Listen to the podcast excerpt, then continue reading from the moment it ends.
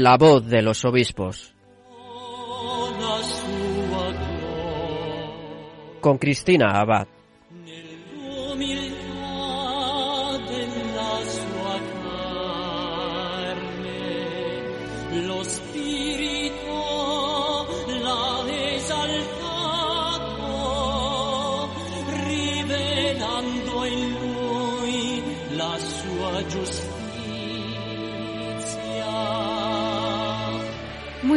Noches, queridos oyentes de Radio María.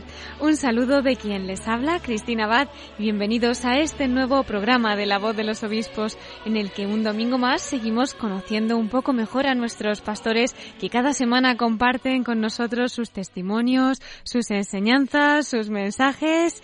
Esta noche tendremos con nosotros a un prelado que muchos ya conocerán, ya ha participado más veces en este programa y en esta ocasión también ha tenido la amabilidad de dedicarnos su tiempo para vivir con nosotros esta última emisión de mayo, un mes que, como saben, Radio María está dedicando especialmente a las misiones.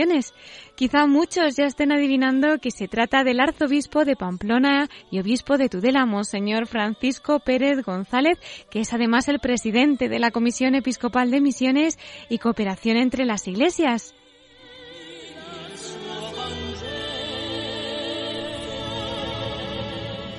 Estará con nosotros una vez más Miquel Bordas para informarnos de la actualidad de nuestros obispos en los episcoflases. Y nuestro programa de hoy lo concluiremos desde el corazón de María con el testimonio del arzobispo de Pamplona y el obispo de Tudela, como señor Francisco Pérez. Así que damos paso ya a la voz de los obispos.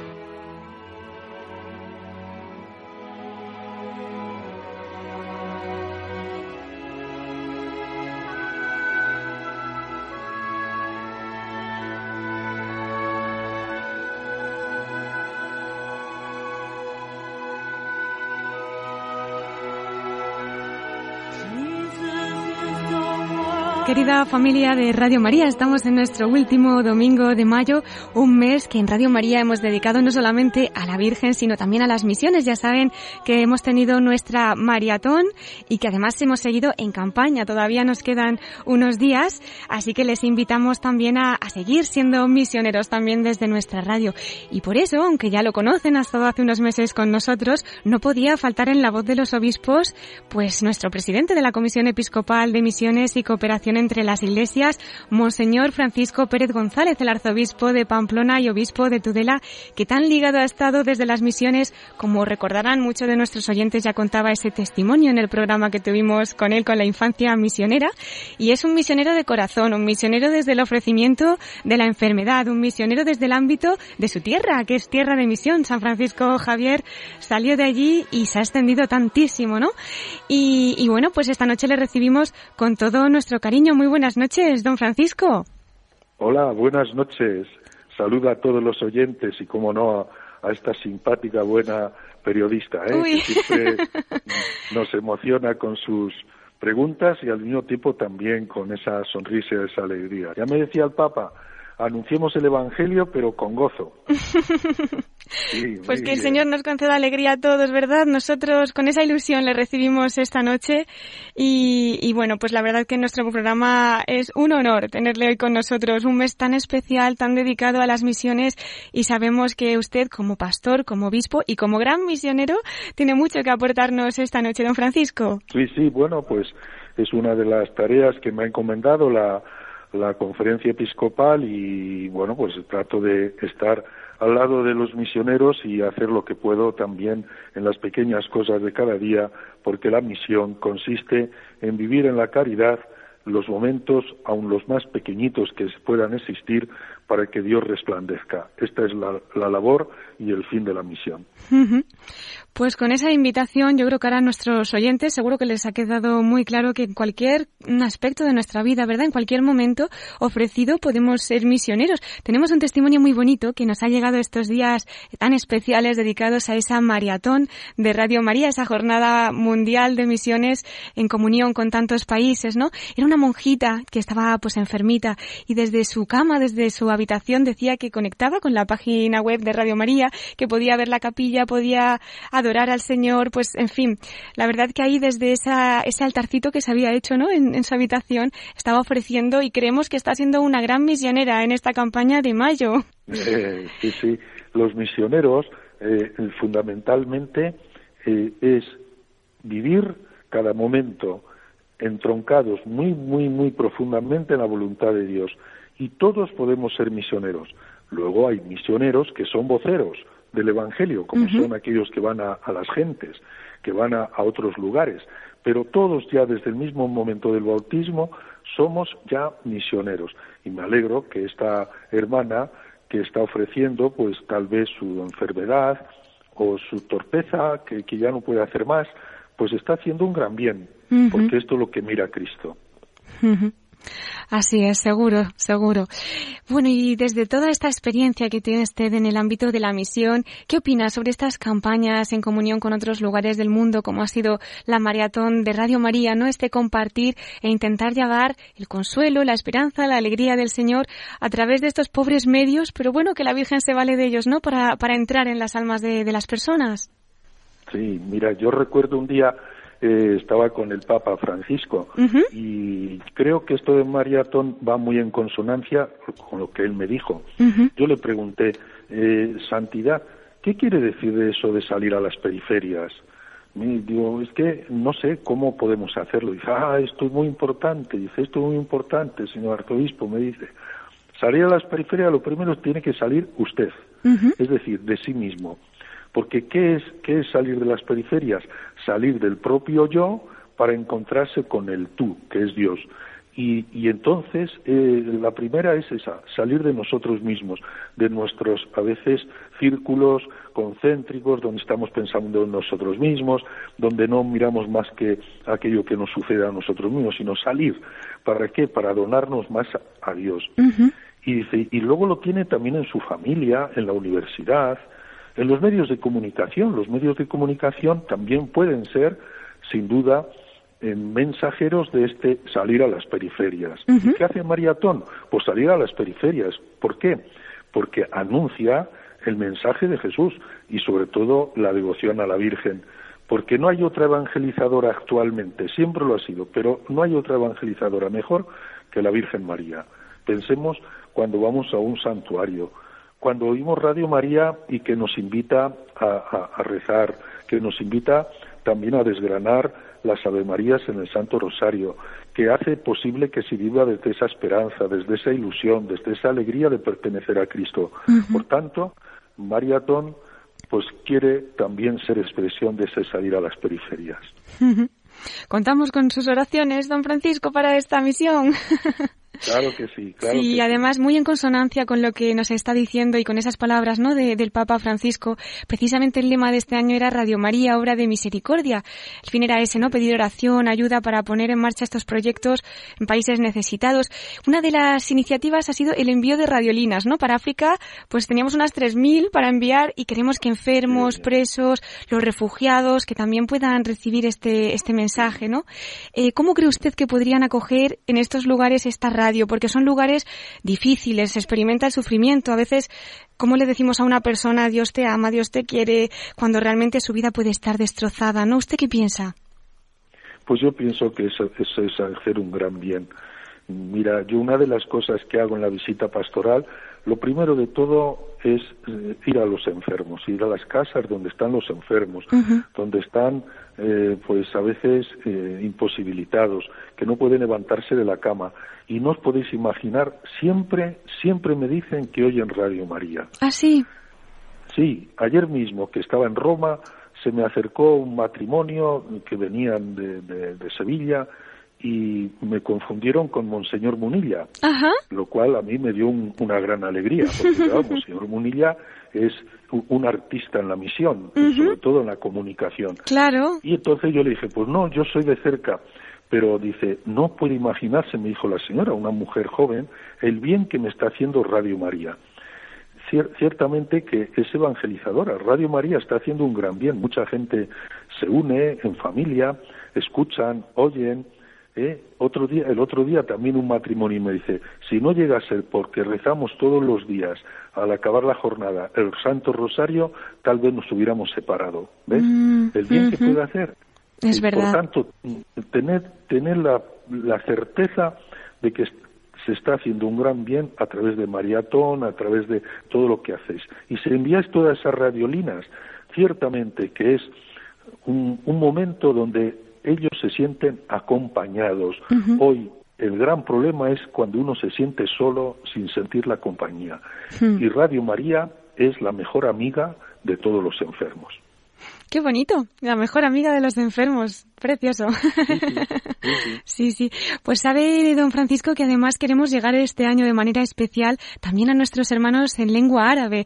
Se ha conseguido por un año el alquiler de ese satélite en el que se va a emitir Radio Marian, que es así como se ha llamado esta Radio María en lengua árabe. ¿Qué le parece a usted esta iniciativa de evangelización? Me parece muy bien, muy bien.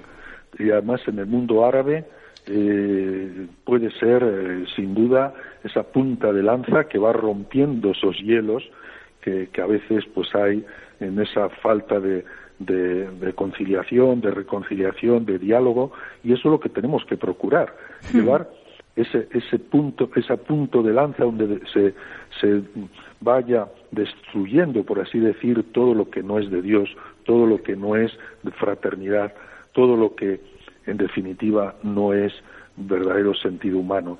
Y eso es lo que debemos hacer y me parece muy bien que incluso se puede hacer en lengua árabe. Enhorabuena. Pues Dios quiera, Dios quiera que lleguen a muchas almas y que se acerquen al Señor a través de, nuestra Madre. Y don Francisco, nosotros este año estamos un poco sobrecogidos. Yo me imagino que, ustedes, desde tantas perspectivas misioneras que con las que estarán en, contacto, verán cómo la providencia del Señor eh, ayuda. Decía un sacerdote de Murcia muy querido que, la providencia del Señor es escandalosa. Y, y yo me he acordado muchísimo estos días, ¿no? Nosotros en Radio María hemos alcanzado aquí un récord de llamadas. En un día fueron 2.500, en fin, pero es que los testimonios eran muy conmovedores porque a veces gente que realmente estaba pasando necesidad han sido los que, los que también han aportado donativos muy considerables, ¿no? Entonces, mm, nos gustaría también que compartiesen qué es lo que mueve el corazón de esta manera, que a veces la gente más pobre o más necesitada es la que mm, más colabora, ¿no? A veces en momentos así. Sí, ya, ya lo dice Jesús en el Evangelio, aquella mujer que echó solamente aquella monedita, otros echaban muchas, pero él la monedita. Entonces Jesús dice, de esos es el reino de los cielos. No es tanto la cantidad que se da, sino sobre todo aquello que uno puede dar, incluso de lo que uno puede desprenderse. Yo creo que esta es la verdadera generosidad y por eso hemos de estar muy agradecidos a todos los que colaboran y, y colaboramos, ¿no? De una forma o de otra para que eh, este medio tan importante como es Radio María eh, sea una mediación del Dios vivo y verdadero que nos ha dicho yo estaré siempre con vosotros hasta el final de los tiempos y Él es el consuelo, la esperanza, la ilusión, la alegría, la fortaleza. Eh, ¿Qué más podemos pedir? Y todo a través de, de, la humilde de Nazaret, que es la Virgen María. Es verdad, queríamos sin ella, ¿verdad? Exactamente.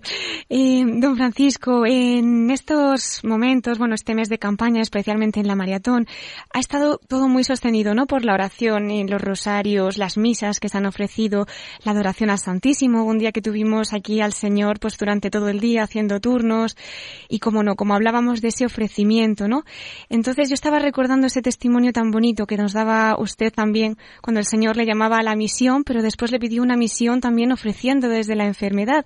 Entonces, como decíamos al comienzo de nuestro programa, claro que se puede ser misioneros, claro que se puede ofrecer, pero quizá alguno de nuestros oyentes se esté preguntando cómo, ¿no? Porque a veces puede tener también dificultades o no lo comprenda o el dolor sea más fuerte. ¿Cómo se hace, don Francisco? Bueno, pues de una forma muy sencilla. Es muy sencilla porque eh, tenemos que ponernos en actitud primero de humildad decir, bueno, pues esto es lo que me está sucediendo.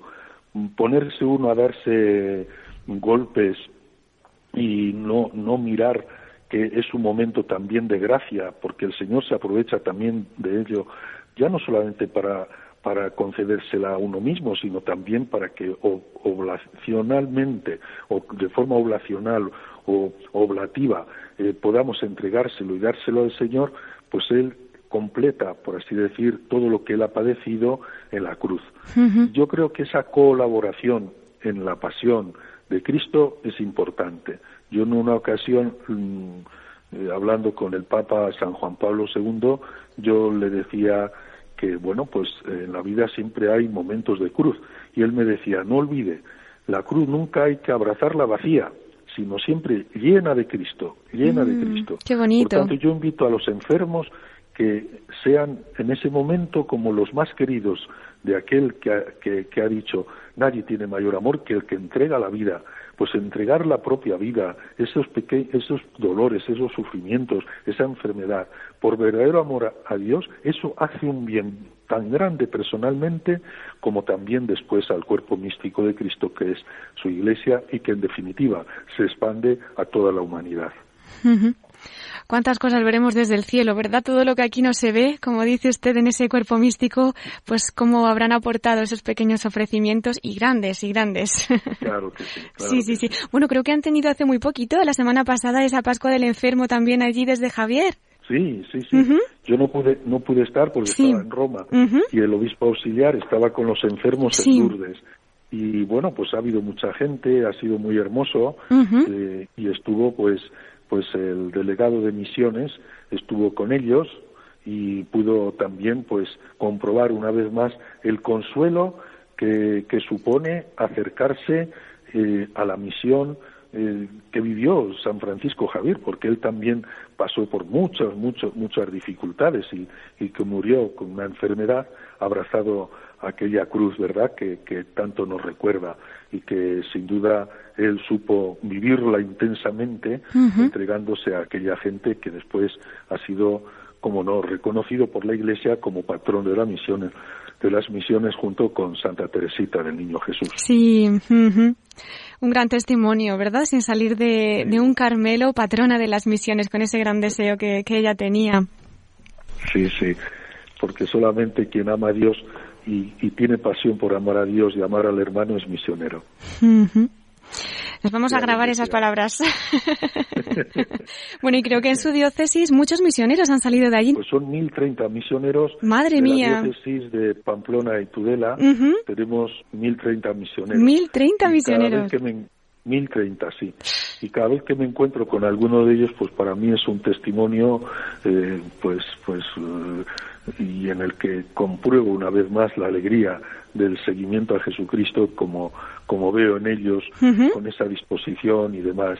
Ah, hay incluso pues una, una hermana que está trabajando en las zonas más duras y difíciles de Pakistán, ¿Ah, que tiene 90 años y ayer mismo salía en el periódico local salía una una reseña larga sobre ella de esa admiración. Impresionante. cuando uno se enamora de Cristo y se enamora de Cristo, eh, o sea, no hay ya mm, ninguna dificultad, todo se hace más fácil.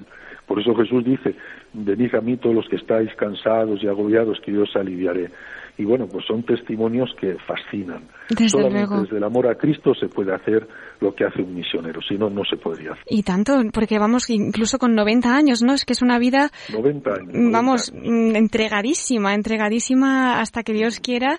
Qué, qué bonito, qué testimonio. A veces nos quejamos nosotros, es que no podríamos, es que hoy estoy cansado, Señor, tendríamos que tener eso más presente, ¿verdad?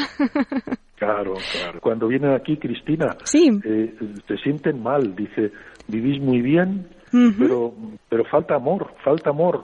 Y mm. entonces ellos dicen, no, yo quiero ir allá donde tengo que cuidar a mis niños que todos los días comen, que los pobrecillos, si no estoy, pues qué será de ellos. Es, es, es la pasión, la pasión de, de un amor, de un amor sin fronteras, de un amor que, no tiene fin, porque es el amor de Dios, claro está. Es verdad.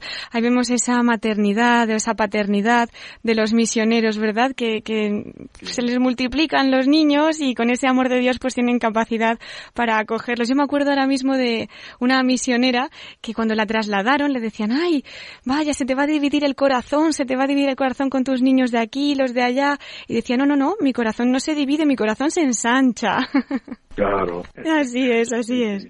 Qué bien, pues vamos a seguir orando, don Francisco, por esos misioneros que están partiendo de allá, que sigan, que no sé si también los habrá más jóvenes, pero también que nazcan esas vocaciones misioneras, ¿verdad? Y desde Radio María, pues que les podamos acompañar con, con nuestra oración, claro que sí. Bueno, don Francisco, quería invitarle también, como siempre, a esa sección especial que nosotros tenemos en la voz de los obispos, la sección desde el corazón de María. ¿Le podríamos volver a contactar con usted en unos minutos y comparte alguna anécdota y un testimonio de la Virgen? Muy bien. Muchas gracias, don Francisco. Pues hasta dentro de unos minutos, si Dios quiere. Saludos.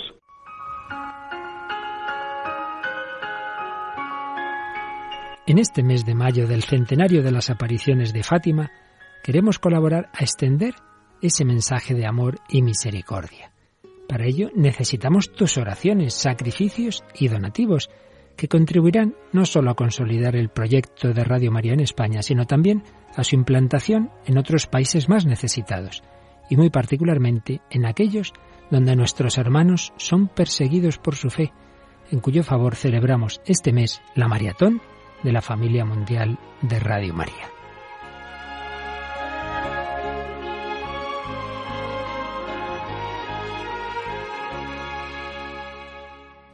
Así podrás ayudar a los alejados de la Iglesia a volver a casa y a todos a recibir el mensaje de esperanza pascual que nos recordó la Virgen en Fátima. Por fin mi corazón inmaculado triunfará. Puedes informarte de cómo colaborar llamando al 902-500-518 o entrando en nuestra página web www.radiomaria.es.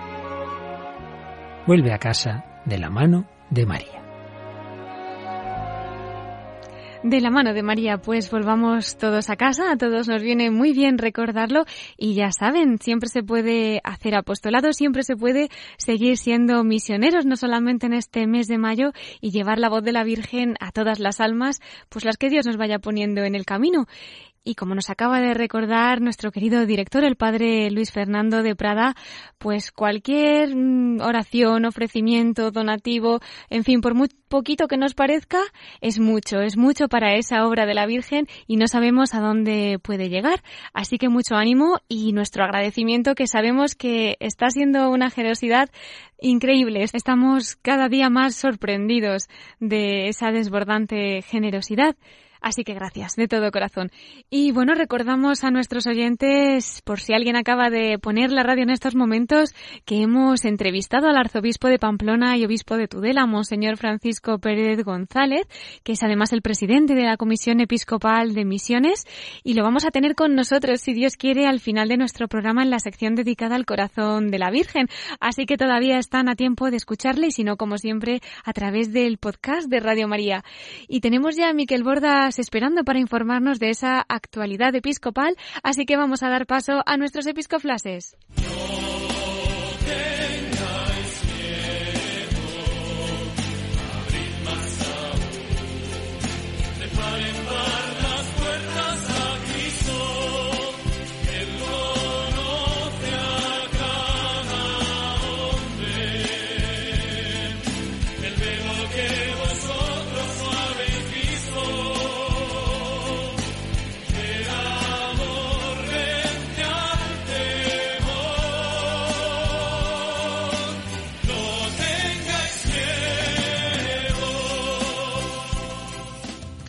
Aquí en los estudios vamos a recibir a Miquel Bordas. Muy buenas noches. Muy buenas noches, Cristina.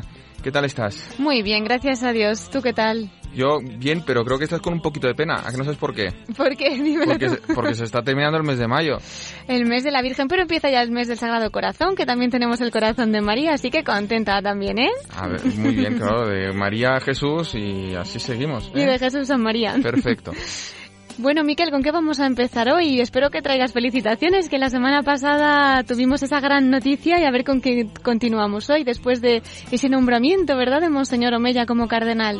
Bueno, pues sí, efectivamente nos sorprendió el mismo domingo el Papa y le sorprendió incluso al propio Omeya, al propio futuro cardenal Omeya, que dice que no sabía nada y que estaba en una parroquia y le llamó precisamente el arzobispo Pamplona, que tenemos el honor hoy de entrevistar, diciéndole, oye, que te acaban de nombrar cardenal, felicidades. Que estaba allí en Roma, ¿verdad? Y lo puedo escuchar Exacto. en el propio Vaticano. Monseñor Juan José Omeya, obviamente, le pensó que esta era una broma.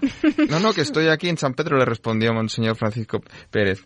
Y le, o sea, que luego se confirmó, obviamente, porque lo, dijo el Papa ahí en, en el Ángelus, no, en el Regina Cheli, mejor dicho, que todavía no tenemos el Ángelus. ¿eh? Y nada, pues toda nuestra enhorabuena desde este programa y de todos nuestros oyentes al arzobispo de Barcelona por este nombramiento que implica pues una confianza tremenda del Santo Padre en él, en la asocia más estrechamente eh, a su función petrina, ¿no? Eh, y, y el mismo mm, Juan, Monseñor Juan José Omeya, arzobispo de Barcelona, pues en una rueda de prensa que celebró esta semana, ¿verdad? Eh, sí, el día 22 de mayo, pues bueno, hizo, referencia y agradeció ese nombramiento. Eh, yo creo que, según se ha dicho, pues el día 28 va a ser el consistorio, ¿eh? donde se crearán cardenales a Monseñor Juan José Omeya y a cuatro más. ¿eh? El, un obispo de Mali, Monseñor Jean Zerbo, arzobispo de Bamako, el obispo de Estocolmo, Monseñor Anders Arborelius, el vicario apostólico de Pasque en Laos, Monseñor Luis Marie Link, y el obispo auxiliar de San Salvador en El Salvador, Monseñor Gregorio Rosa Chávez. Pues les vamos a enviar una gran felicitación desde aquí y nuestros oyentes, como siempre, a encomendar a nuestros pastores, ¿verdad? Exacto. Y el jueves 29 de junio, solemnidad de los santos apóstoles Pedro y Pablo, el Santo Padre va a celebrar una Santa Misa con estos nuevos cardenales y con todo el colegio cardenalicio, por supuesto. Nos uniremos espiritualmente a esa misa y los que tengan el honor de poder estar allí, pues nada, ya nos contarán, ¿verdad? Efectivamente. Entonces, esta es nuestra principal felicitación del día de hoy, ¿eh? pero también hay algunas más esta semana. Cuéntanos. algunos acontecimientos para celebrar. Mañana, lunes, se cumplen los 29 años de la ordenación episcopal de otro cardenal, en este caso, don Ricardo Blázquez, que es el actual arzobispo de Valladolid y presidente, como sabemos, de la Conferencia Episcopal Española. Dos días después, eh, no, tres días después, el jueves 1 de junio, se cumple el, vigésimo primer aniversario de la ordenación episcopal de Monseñor Francisco Gil Eín, arzobispo emérito de Burgos y nacido en La Ñora, en Murcia. Sí. Y finalmente, el próximo sábado 3 de junio se cumplen, por un lado, los 44 años ya de la ordenación episcopal de otro cardenal. Estamos hoy hablando de muchos cardenales, pues del cardenal Francisco Álvarez, arzobispo emérito de Toledo y además se cumple el primer aniversario de Monseñor Luis Javier Argüello García, que es el obispo auxiliar de Valladolid. ¿eh? Claro, lo tuvimos también en nuestro programa. Pues para todos nuestra más sincera felicitación y en esta semana tan especial pues les tendremos presentes en nuestras oraciones. Y también mm, en, el día de hoy eh, hemos tenido estas felicitaciones. También tenemos que lamentar algunos hechos que han sucedido esta semana y por lo cual, eh, por ejemplo, uno ha sido el atentado este en Manchester eh, y ahí el cardenal Ricardo Velázquez eh, ha remitido una carta al arzobispo de Westminster y al presidente de la Conferencia Episcopal de Inglaterra, Monseñor Cardenal Vincent Nichols, y mm, dándole las condolencias por estos hechos tan tristes. También le ha mandado un telegrama al embajador del Reino Unido en Madrid, don Simon Manley. Otros hechos así o extraños, ¿no? Pues, eh, Cristina, eh, hoy en día un obispo, en su función eh, docente publica una carta exponiendo la doctrina de la Iglesia y se encuentra con que en España, en nuestro país, pues les, les a la yugular. ¿eh? Esto Nos estás hablando del obispo de Solsona, ¿verdad? De Monseñor Xavier Nubel con esa carta que, que ha publicado. Sí, fue el domingo pasado. ¿eh? Y hablaba pues del amor que se hace fecundo. Y ahí se preguntaba, citando la Moris Leticia, que es un documento del Papa Francisco, de, la, exhortación eh, posinodal, sobre el matrimonio y se preguntaba si eh, la falta o la desvirtuación de la figura paterna no sería causa eh, de esa confusión eh, del fenómeno creciente la confusión en la orientación sexual. Pues por eso, pues ya el Observatorio de la Homofobia contra la Homofobia en Cataluña se ha dirigido a la Generalitat de Cataluña pidiendo que se expediente, porque por ahora no todavía no es delito, pero sí es una falta administrativa, que es el expediente. En este caso, pues la la directora general de Igualdad del Gobierno catalán, a, través de sus letrados, pues ha, visto que materia no hay, no, no hay materia eh, para encausar al obispo de Solsona, pero ya digamos la amenaza está ahí algún hermano en el episcopado, como el obispo de, de Lérida, eh, pues ha salido defensa de su, de su hermano. ¿eh? Pero para que veas un poco cómo están las cosas. Pero bueno, nosotros... Pobrecito, pues vamos a rezar, ¿eh? Pues bueno, vamos a rezar y también pues seguir este ejemplo de la valentía en defender la verdad. Así ¿eh? es. A, toda costa.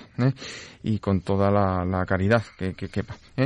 Bueno, pues esto cerramos este capítulo de Pisco Flashes en este momento, eh, lo que son las noticias. Pero te traigo el audio de Monseñor Jaume Pujol, eh, seguimos en Cataluña, que habla de la festividad del día de hoy, que es la ascensión del Señor. Una gran fiesta, pues yo creo que lo podemos escuchar entonces.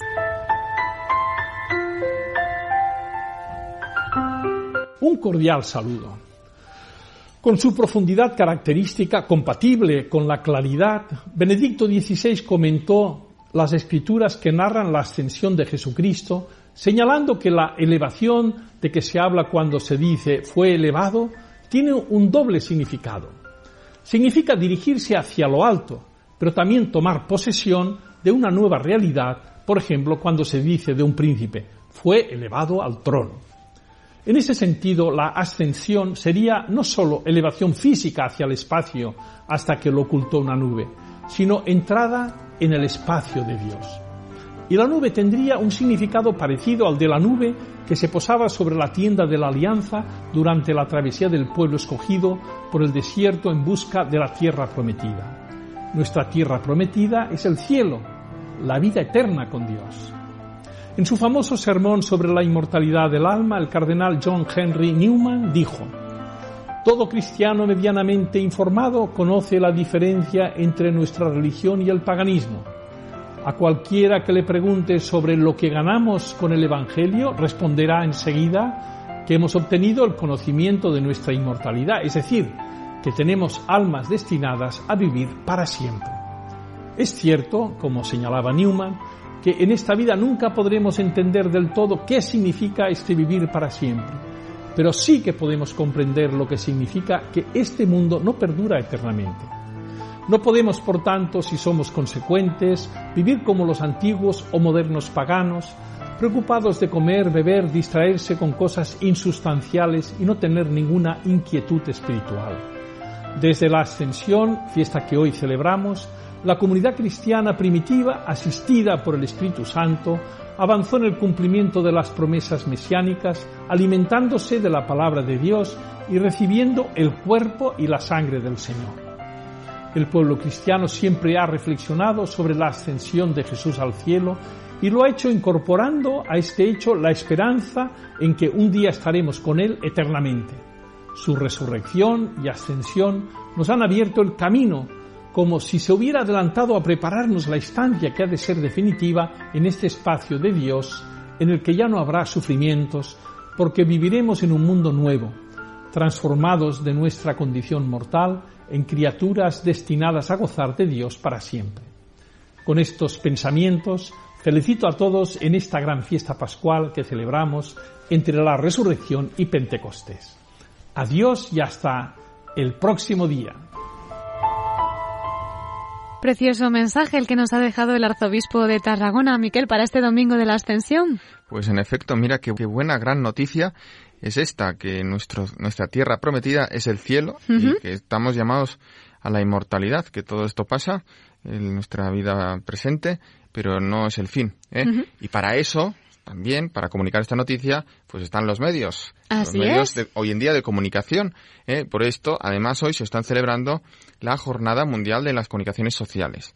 Y ya que hemos hablado antes del nombramiento del cardenal eh, Juan José Omeya, todavía no es cardenal, pero lo será. ¿eh? El futuro cardenal. Y todo esto lo hemos sabido gracias a los medios de comunicación, pues te voy a traer hoy la carta dominical de Monseñor Juan José Omeya hablando precisamente de esta Jornada Mundial de las Comunicaciones Sociales. ¿Qué te parece? Pues vamos a escucharla y muy especialmente si algún oyente está colaborando con medios de comunicación, seguro que estas palabras del arzobispo de Barcelona y futuro cardenal le harán mucho bien. Así que con atención, vamos a escucharle.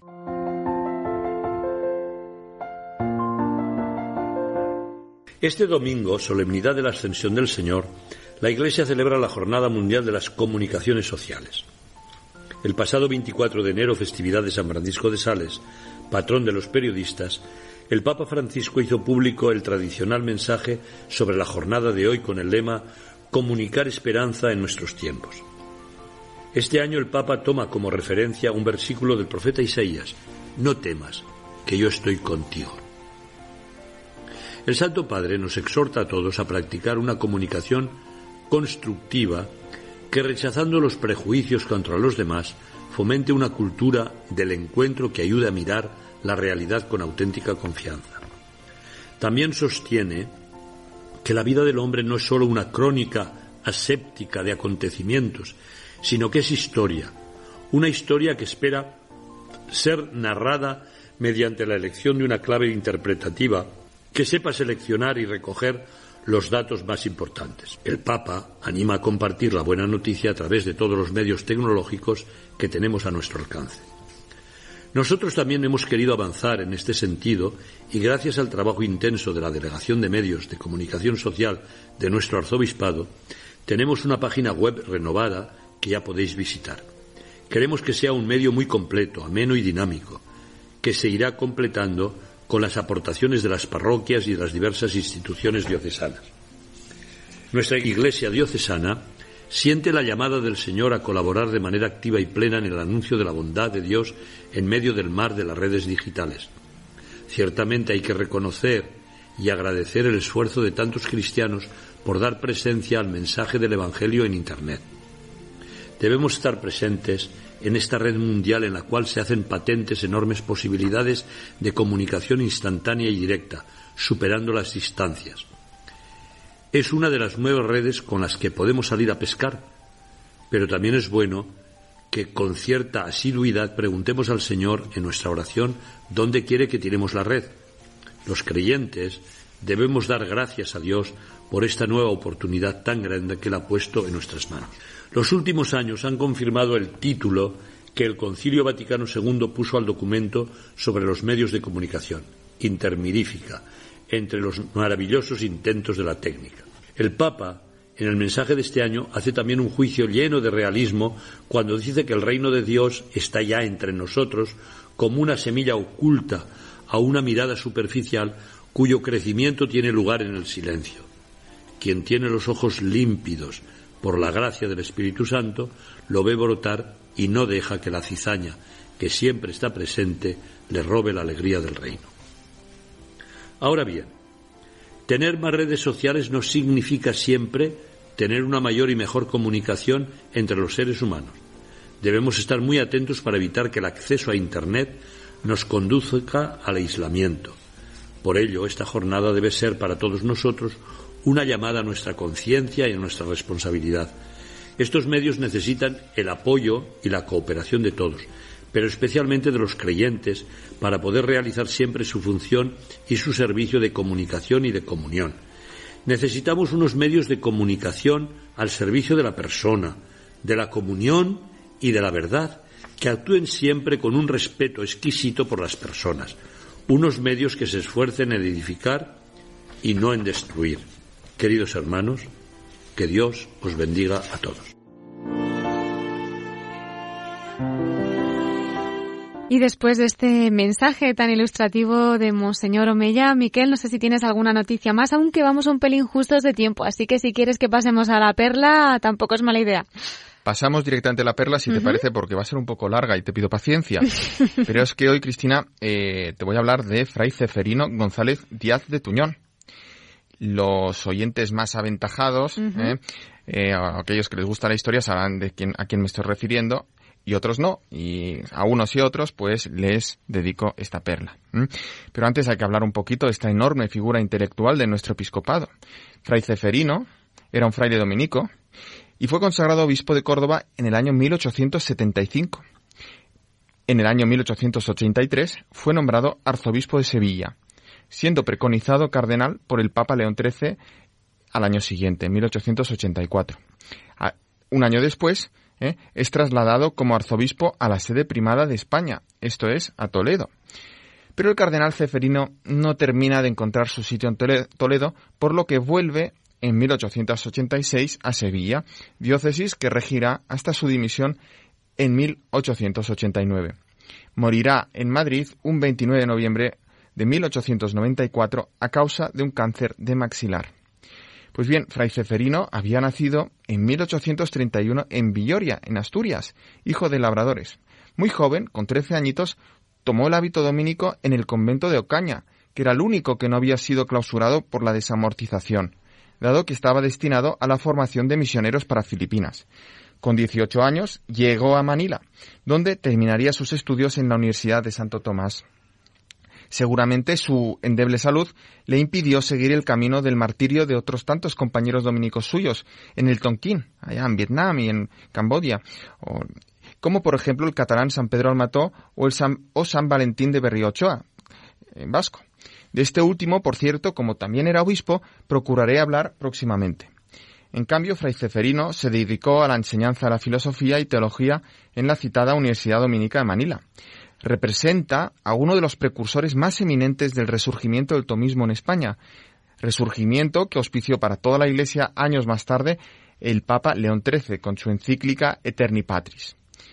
En, Manila, Fray Ceferino González comenzó a publicar sus primeros escritos cuyos títulos te leo para que veas lo rancio que podía llegar a ser el tomismo decimonónico. Y lo he dicho con cierta ironía, lo habrás notado, ¿verdad? Por ejemplo, Los temblores de la Tierra, o la electricidad atmosférica y sus principales manifestaciones. Con el tiempo, llegará a escribir monumentos filosóficos, tales como estudios sobre la filosofía de Santo Tomás, o en latín filosofía elementaria, y finalmente historia de la filosofía. Debido a los problemas de salud que le acompañaron toda su vida, en 1866 su, su orden le traslada a España, recalando en Madrid, donde era un desconocido. Muy pronto, sin embargo, gracias a su viva inteligencia y sus ataques al krausismo, tan en boga en la Academia madrileña, se dio a conocer entre las élites intelectuales de la villa y corte. A su alrededor se formó un grupo de pensadores conservadores y moderados, políticamente llamados como neocatólicos. Seguirían los años convulsos de la República, la Primera República, la Tercera Guerra Carlista y la Primera Restauración Alfonsina. Uno de sus discípulos de más proyección fue don Alejandro Pidal, ministro de Fomento y embajador de España ante la Santa Sede durante la Restauración. En cierta medida, a pesar de que doctrinalmente Fray Ceferino se mantuviera en la más pulcra de las ortodoxias, se le sitúa en las divisiones de los católicos de aquellos años dentro del bando mestizo, esto es, el de aquellos que apoyaban la postura de la hipótesis, que propugnaba la aceptación pragmática del estado de cosas producido por la Revolución Liberal en una postura algo claudicante y opuesta a la de los integristas y carlistas que intentaban revertir este estado de cosas. Y perdóname, Cristina, si he hecho esta introducción tan larga, biográfica a nuestro personaje, y aquí va a ir su perla, que tomo de su pastoral de entrada a la diócesis de Córdoba, es decir, su primera carta pastoral fechada el día de Navidad del año 1875. En esta carta, Fray Ceferino sigue el patrón de este tipo de escritos, saludando y agradeciendo la acogida que le ha dispensado el pueblo que le ha sido confiado. Al mismo tiempo, exhortaba a este pueblo a que se mantuviera fiel frente a la corrupción de las costumbres y ante las ideologías laicistas que pretendían erigirse en el remedio de los problemas endémicos y nuevos que sufría la España de aquel tiempo. Ante estas corrientes se levantaba el testimonio de la historia de España, tan arraigado en el cristianismo y en la tradición. Escribía así el obispo González. Si quieres, pues, oh pueblo de Córdoba, si quieres hacerte digno de las bendiciones del cielo y apartar de tu cabeza los castigos de un Dios siempre justo y siempre santo, es preciso que vuelvas a la fe y piedad de tus mayores, es preciso que no manches tu corazón y tus labios con esas horribles blasfemias contra Dios, contra Jesucristo y contra sus santos sacramentos. Es preciso que apartes tu corazón de las abominaciones de la carne, y tus pies de la iniquidad, y tus labios de la maledicencia y calumnias contra la Iglesia y sus ministros, y que vuelvas, en una palabra, a las virtudes de tus mayores. Pues esta era la perla, Cristina, y lo dejamos aquí. Pues muchas gracias, Miquel, por esta perla y también por acercarnos a la figura de Fray Ceferino.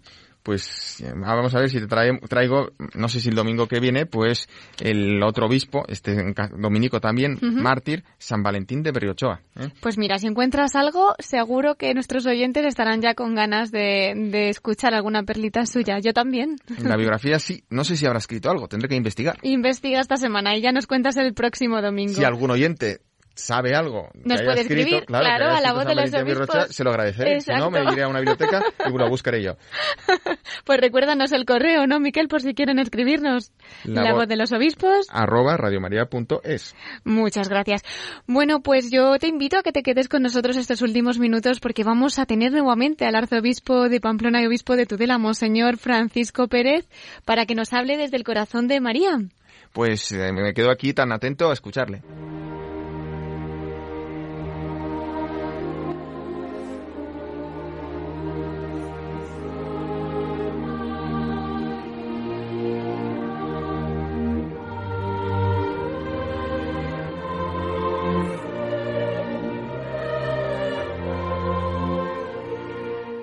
Entramos ya en nuestra sección de la voz de los obispos desde el corazón de María.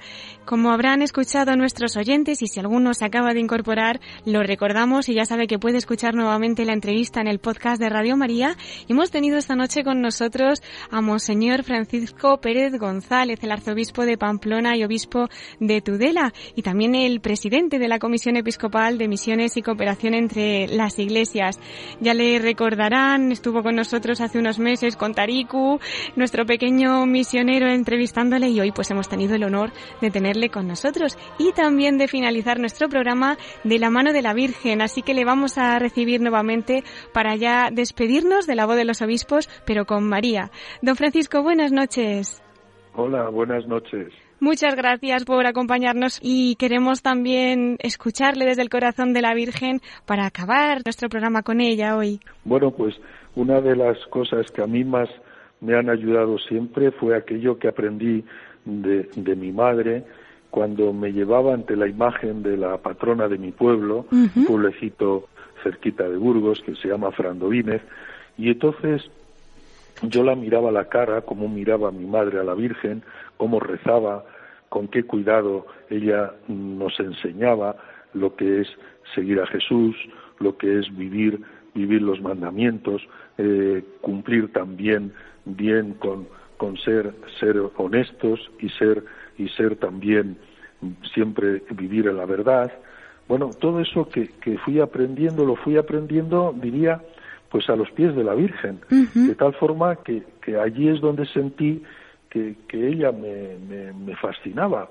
Y es donde recibí, por así decir, pues como ese soplo interior que yo quería ser sacerdote, porque ya desde los cinco años yo era monaguillo, que el sacerdote pues me llevaba, como hacen los sacerdotes, pues tratan de... Y bueno, pues ya desde los cinco años, claro, eran épocas antes del Concilio Vaticano II. Todo se celebraba, la misa se celebraba de espaldas, había que cambiar el misal de un lugar a otro, a veces se me caía, pero el sacerdote tenía mucha compasión de mí y al mismo tiempo no me reprochaba, al revés, me echaba una sonrisita eh, como diciendo, bueno, ¿qué voy a pedir a, un niño de cinco años? Yo aprendí, aprendí así, sencillamente, aprendí a amar a Jesús, aprendí, a, aprendí pues a amar mucho a la Virgen, y ella es la que me llevó al encuentro con Jesús en la Eucaristía, porque todos los días mi padre subía a la torre de la iglesia por las escaleras de caracol, y yo iba con él, yo quería siempre ir con él, y él me, me llevaba, pero decía, bueno, no vas a subir entonces no había electrificación de las campanas. Tenía que subir el campanero, mi padre era el campanero del pueblo, y tenía que subir. Y yo me quedaba en un rinconcillo y veía la lucecita del sagrario. Sí. Y entonces me hice muy amigo de Jesús. De tal forma que siempre digo que me agradaría que me enterraran delante de ese sagrario donde aprendí a amar a Jesús. Esa amistad con Jesús fue siempre acompañada por una mano eh, tierna, cariñosa, amable, que era la de la Virgen. Por eso yo la quiero tanto a la Virgen. Ahora he estado en Fátima, también han ido de aquí, de la diócesis a, Lourdes. Yo siempre les invito a todos que, que vayan a, las romerías. Eh, la Virgen es la nueva evangelizadora. es la nueva evangelizadora. Por eso el Papa también nos está instando a los obispos y ahora también nos insta de nuevo a los obispos españoles que cuidemos mucho las peregrinaciones, las romerías, las procesiones, donde sale la imagen de la Virgen y sale la imagen de Jesús. Y por tanto, yo lo único que puedo decir que gracias al amparo y gracias a esa eh, capa que me ha sostenido tantas veces y me ha liberado de tantas cosas de la Virgen, pues yo puedo decir gracias Santa María, para mí eres mi madre, eres aquella que, que me cuida, que, que, me conduce, y a pesar de que pasa el tiempo y demás, todos los días derramando el Santo Rosario, rezándole a la Virgen siempre que estoy en silencio, es como, como esa madre que, que nunca te deja solo y al mismo tiempo te anima para que eh, su Hijo Jesús sea reconocido para que su Hijo Jesús sea amado y para que su Hijo Jesús sea en definitiva el centro del corazón de la humanidad. Y esto es lo que yo puedo contar y esto es lo que puedo compartir. Para mí ha sido siempre lo más excelso y lo más hermoso el amor que he sentido de la Virgen, pero que no se ha quedado ahí simplemente como alguien que de una forma eh, posesiva, no, no, la Virgen te ama, para que ames mucho más a Jesús. Entonces ella me ha ayudado a amar mucho más a Jesús, de tal forma que se ha convertido en el mejor amigo de mi vida y que se convierta, ¿verdad?, en el de tantos oyentes, en el de tantas almas, porque nos está contagiando, don Francisco, ese amor a, la Virgen, ese amor a María y esperamos que, que bueno, pues que, que, lleguen a muchos corazones. Muchas gracias por ese preciosísimo testimonio desde lo más profundo de su corazón sacerdotal y arraigado en esos corazones de Jesús y María. Le damos las gracias desde todo nuestro equipo y, bueno, pues esperamos tenerle también nuevamente por aquí, que nos estamos aficionando a sus testimonios. Bueno, muy bien, muchas gracias. Gracias por lo que hacéis y enhorabuena, Radio María.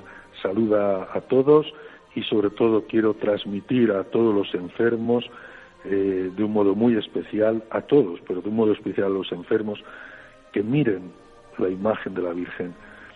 El otro día, yendo a la Virgen de Ujue, que es una Virgen muy bonita que tenemos cerca de Tafalla, ¿eh? entonces había una gran peregrinación.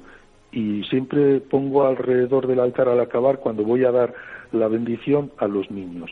Y les dije, mirad, tenéis que decir en casa una cosa. Al acabar la jornada ponéis una imagen de la Virgen encima de la mesa y rezáis al menos diez Ave Marías. Diez Ave Marías. Después os vais aficionando cada vez más hasta que recéis el rosario. Veréis que unirá mucho a la familia. Qué bonito. tomaron tan en serio los niños que fueron rápidamente a la tienda donde vendían imágenes de la Virgen ¿Ah, y se quedaron sin existencias. ¿Por qué? Porque los niños sienten de verdad que la Virgen une, que la Virgen ama, hmm. que la Virgen une a sus papás, les une a todos. Hmm. Por tanto, yo también invito a que todos los días, aunque solamente sean diez Ave Marías, pero a medida que nos vamos aficionando, vamos haciendo más y siempre delante de una imagen de la Virgen y notaremos que nuestro corazón cambia, porque la Virgen no puede por menos que cambiar el corazón.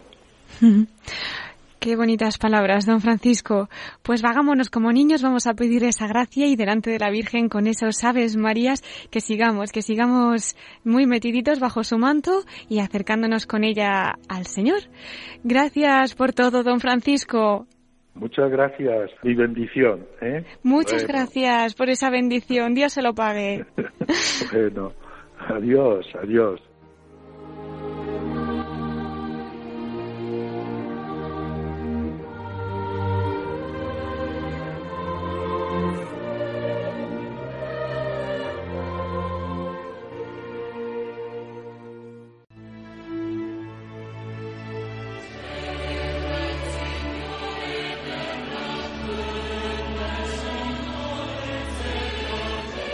Como siempre, el tiempo pasa volando y ya hemos llegado al final de nuestro programa, queridos oyentes. Les hemos recortado antes nuestro correo electrónico, pero por si no les ha dado tiempo a coger el papel y el bolígrafo, ya saben que nos pueden escribir a la voz de los obispos arroba radiomaria.es.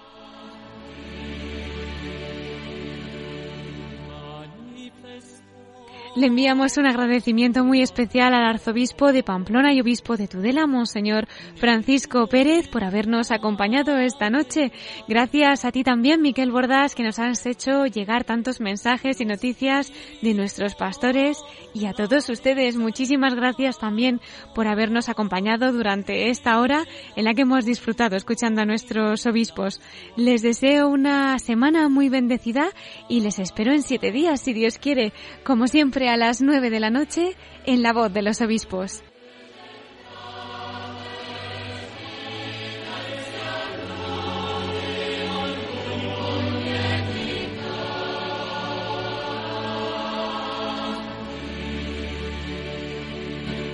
Han escuchado La Voz de los Obispos con Cristina Abad.